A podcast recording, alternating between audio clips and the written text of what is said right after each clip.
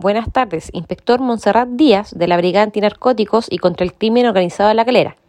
Miembro de esta brigada especializada, efectuaron entrega de registro a nueve domicilios ubicados en las poblaciones El Trical, Campo de Deporte, Villa Santo Domingo, población Baquedano de esta ciudad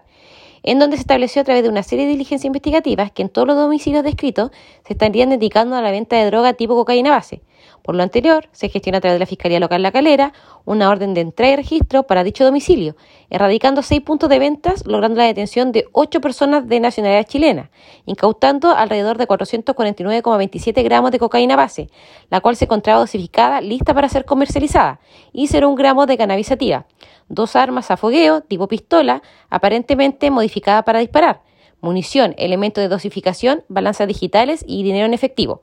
Lo anterior permitió disminuir la sensación de inseguridad que albergaba en dichos sectores de la ciudad. Los detenidos pasaron a control de detención a la espera de su formalización.